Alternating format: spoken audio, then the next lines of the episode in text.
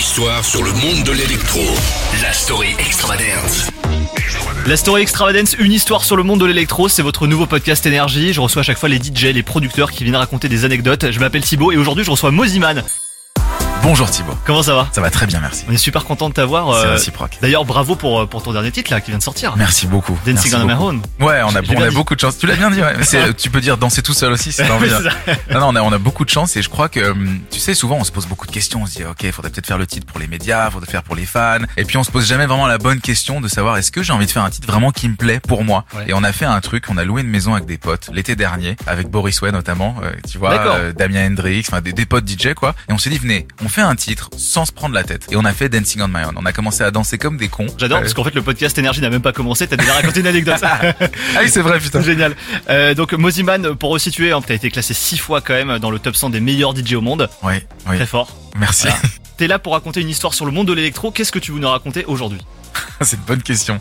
Il y a tellement de choses à, à, à- à raconter sur le monde de l'électro. Non, non, bah il y a des, Frère Rester? Bah ouais, il y a des, il y a des rencontres qui changent, qui changent, qui changent ta vie en fait. Et, euh, et moi, une de, une de mes rencontres, une des anecdotes, c'est que quand je fais la Starac, en fait, j'ai j'ai 20 piges, 19 ans à cette époque-là. Je suis résident euh, dans un dans un club. Je suis résident au Pacha à Ibiza, pas la pas la grosse room du Pacha. hein. Je fais juste une petite résidence de quelques jours dans la techno room parce que je jouais un peu plus un peu plus underground à l'époque. Et puis je mixe, je chante. Je rencontre un, un un mec qui bosse chez TF1 qui est en vacances, qui s'appelle Thibaut, qui est ici. Il me dit putain c'est génial. Un DJ qui s'appelle Quentin euh, qui chante. On n'a jamais fait ça à la Starac. Ça serait incroyable de le faire. Je lui dis non. Alors je t'arrête tout de suite. Déjà personne m'appelle Quentin. C'est que ma mère quand je quand elle m'engueule. Moi c'est Mozy.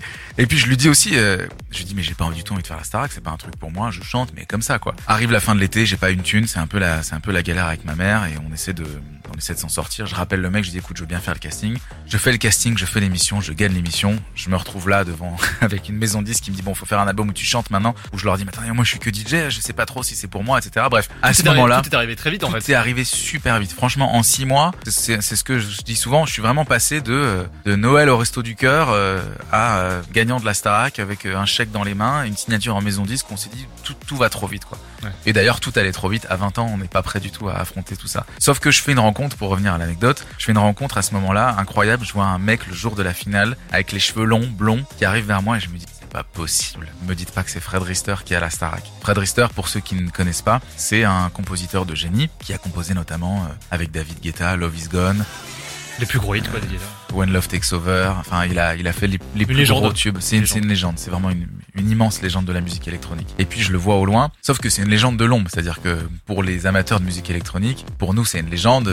Pour ma mère, elle sait pas qui c'est, si tu veux. Elle connaît les chansons, mais elle sait Ah oui. pas qui c'est. Donc, je le vois arriver. Et il me dit bonjour, je m'appelle Fred.